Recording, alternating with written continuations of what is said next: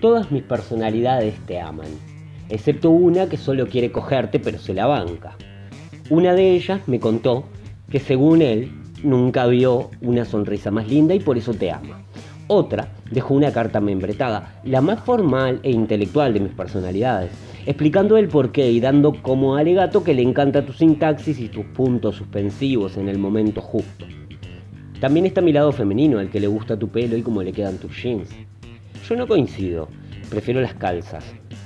El más callado y tímido de mis alter el tierno y solitario, te dijo a vos que te amaba, cuando estabas en mi cama mirándome, mejor dicho, mirándolo.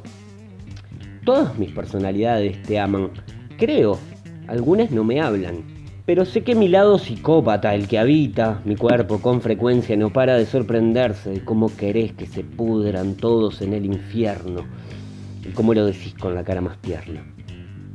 Algunas tienen gustos muy raros, a una le gustan tus pies, a otra tu codo, y hasta un tobillo le gusta a una de ellas, porque como ya dije son raras.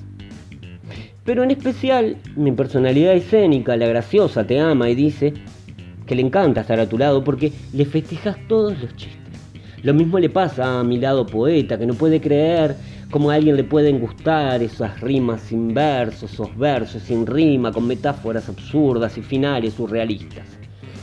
Quizás sea el amor que nos quita objetividad, debe ser eso. Lo que sé es que es en lo único que se han puesto de acuerdo. El resto del tiempo viven en peleas, se cuestionan entre ellas y se ignoran. No votan al mismo partido, ni tienen la misma religión. Se hacen la vida imposible, me hacen la vida imposible.